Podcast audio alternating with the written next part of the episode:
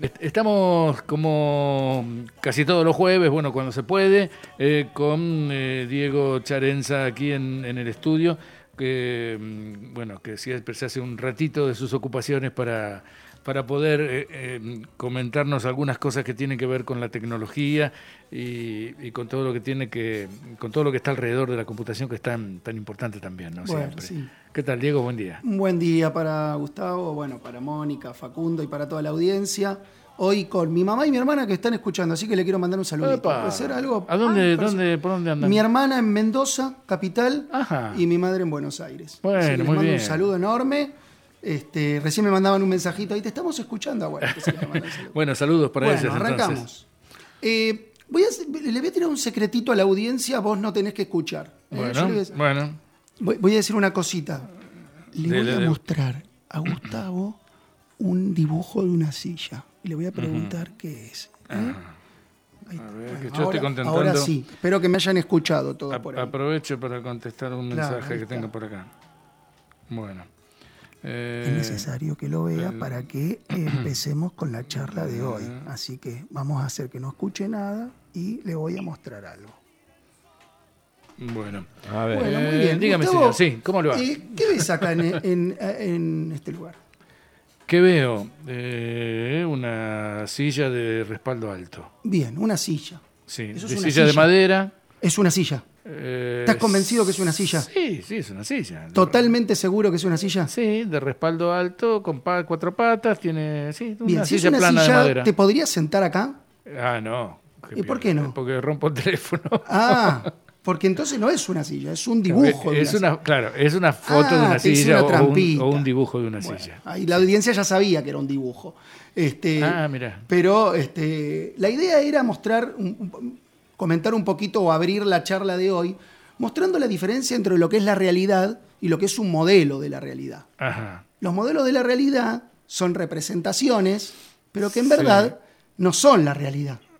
¿Sí? Claro. Es algo que me, me hace pensar cómo sería el objeto real. En este caso era el dibujo de una silla, pero que realmente yo no me puedo sentar sobre el dibujo. O me puedo sentar sobre el dibujo, pero realmente no es una silla. Claro, pero, pero no sobre me la silla. sentar arriba de- del dibujo, del teléfono celular que tenía, pero realmente no es una silla. Bueno, estos son los modelos, ¿no? Una mediación entre lo que es la realidad y la comprensión que tenemos nosotros, los sujetos, las personas, de cómo sería esa realidad. Los modelos se han usado desde hace muchísimos años, desde siempre, para poder mostrar cómo es un objeto o cómo funciona un fenómeno, un proceso o algo que puede llegar a ser, no sé, un dibujo, un, un flujograma o una, por ejemplo, eh, yo voy a traer algunos datos, de, algunos, algunos ejemplos de modelos. Un globo terráqueo es un modelo. ¿eh? Representa el planeta sí, Tierra. Algo sí. que eh, yo no lo puedo percibir en su totalidad porque es tan, pero tan grande que no lo puedo percibir en su totalidad, hay un modelo que me permite poder verlo. ¿sí? Ajá. Un globo terráqueo. Un mapa es un modelo. Una, no sé si se acuerdan cuando iban a la escuela secundaria y nos hacían hacer con pelotitas de telgopor y escarbadientes y armábamos la molécula de agua, la molécula Sí, de sí, metano. Bueno, eso es un modelo. Se utilizan para la ciencia, se utilizan para la tecnología, se utilizan para la educación. Hay modelos que son netamente didácticos, que ayudan a que las personas aprendan cosas. Y después hay otros modelos que son bien de uso científico para poder representar cuestiones que tienen que ver con, o que son muy pequeñitas y no las puedo ver, entonces las represento con algún modelo, o que son muy grandes como el planeta Tierra o como el Sol o lo- un, un sistema solar y lo represento en un modelo, o que son difíciles de explicar de manera mm, sencilla, o, o mejor dicho, con, eh, con la- lo- los parámetros y con los datos reales de ese objeto, de ese fenómeno, entonces tengo Sí. que armar un modelo. A veces se arman modelos matemáticos para poder explicar cosas, ¿no? Bien, ¿cómo funciona, por ejemplo, el crecimiento poblacional de la ballena azul? De, bueno, armo un modelo matemático y muestro cómo, cómo este, eso ocurre. La tecnología ha venido a, a colaborar muchísimo con la modelización, muchísimo. Eh, en particular vamos a, a ver algunos casos ¿no? de modelización. Por ejemplo, esto que decíamos antes, poder hacer modelos moleculares, un, un software que a mí yo le pongo, el, por ejemplo, CH4.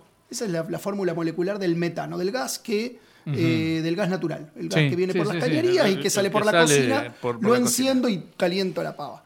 Eh, este tipo de gas, que es una, la fórmula molecular del CH4, yo lo ingreso adentro de un software e inmediatamente el software me arma cómo es la forma de la molécula respetando las leyes propias de la química, de la físico-química, y me muestra cómo es esa molécula.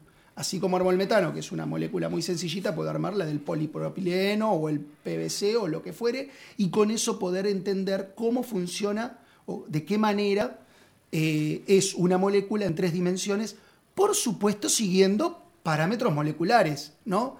Eh, parámetros, eh, digo, de modelización molecular, porque sabemos que, o por lo menos la ciencia sabe que los átomos no son bolitas, pero para poder entenderlo y para más fácil la comprensión, las representamos de esa manera. Eso también es un modelo. Claro. ¿sí? ¿Qué otras cosas, por ejemplo, se pueden modelizar? Vemos, el modelo de que, lo vemos todos los días hoy, hasta el hartazgo, el del coronavirus. ¿no? Tal cual. Eh, por ejemplo. Esa, pelotita con un montón de patitas que. para tratar de entender cómo es un virus y por qué se llama coronavirus, porque tiene como una forma de una coronita y porque. Este, y que, y, bueno, las características químicas que tiene ese, eh, ese virus, ¿no?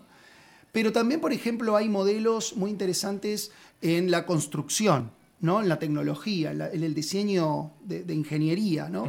Por ejemplo, hace muchos años atrás, pongámosle 200, 300 años atrás, cuando los romanos hace 2000 años atrás eh, eh, tenían que construir un puente que atravesara un río, realmente se manejaban con sobredimensiones. ¿Por qué? Porque uno diría, bueno, a ver, tengo que armar una estructura que tiene que soportar un determinado peso, pongámosle, eh, o la circulación de carruajes, personas, tiene que tener tanta extensión de largo, de alto, de ancho, y se hacían tremendas columnas gigantes con materiales sumamente sólidos y que, y que resistían este, ese peso, pero aparte resistían muchísimo más, o sea, se sobredimensionaban las cosas porque uno no tenía la posibilidad de hacer el cálculo fino Ah, también por eso muchas de esas cosas duraron hasta nuestros días. Exactamente, muy bien lo que vos decís. Em, hoy día, por ejemplo, hay modelos eh, informáticos que a mí me permiten saber con eh, detalles muy pequeños cómo tiene que ser un puente para que soporte determinadas condiciones. Entonces, se, se construye el puente en forma eh, informática, ¿no? Diríamos, con algún AutoCAD o con algún, este, algún software de diseño, y se lo ponía a condiciones, por ejemplo, de vientos de 150 kilómetros por hora. Eh, un peso de determinada cantidad de autos circulando. Si está por encima de un río, bueno, que el río va eh, con una velocidad del agua de una determinada cantidad de, no sé, litros por minuto eh, que va circulando el caudal del, agua. Entonces se le ponen todas esas condiciones y se ve cómo actúan los materiales, si torsionan, si no torsionan, si, si resisten. Si resiste un viento de 150 kilómetros por hora, entonces lo construiré por un pequeño exceso para que soporte 180, porque si en esa zona geográfica los vientos son de 120, 150, el puente se construirá con un poquitito más, pero no con mucho más. Esto permite optimizar y mejorar muchísimo el, cálculo de costos y de, construcción. ¿no? Bueno, una cantidad de modelos. El Google Earth. ¿Alguien utilizó el Google Earth? El Google, eh, este que nos permite ver el planeta Tierra, poder conocer, no sé, ver este, las eh, pirámides de Egipto, eh, no sé, conocer el Burj Khalifa. No se me ocurren algunas cosas. O, por ejemplo, caminar por las calles de París. Eso es un modelo también. Claro, ¿sí? claro. Entonces, cómo la tecnología ha colaborado un montón a poder, digo, de alguna manera mejorar esta mediación entre lo que es la realidad y lo que las personas pueden comprender de esa realidad. Los modelos no siempre son eh, tratando de buscar eh, todas las características de la realidad, ¿no? Por ejemplo, decía recién, un modelo matemático no te está mostrando a la ballena cómo se reproduce pero sí te, va a decir cómo va a ser la reproducción de las ballenas de acá a tres años si tomamos tal o cual medida, tal o cual variable, la migración, las temperaturas del agua y demás. Y va a decir, bueno, la población de ballena azul va a crecer de tal forma. Eso es, por ejemplo, un modelo matemático. Estamos hablando de funcionamiento biológico o ecológico de una especie pero que estamos usando un modelo matemático para poder representarlo. ¿no? Este, digo, las computadoras, la informática han colaborado tremendamente para, la, para el desarrollo de estos modelos. En particular, vamos a la educación, que es lo que siempre terminamos este, trayéndolo a, cuestiones de la educación. ¿no? Eh, recomiendo un, este, un, sitio web que se llama FET, P-H-E-T. P-H-E-T, FET.colorado.edu, porque es de la Universidad del Colorado. ¿no? Esta universidad se ha ocupado, muy interesante, se ha ocupado de em, convocar a programadores y a docentes de ciencias para crear pequeños simuladores o modelizadores, ¿sí?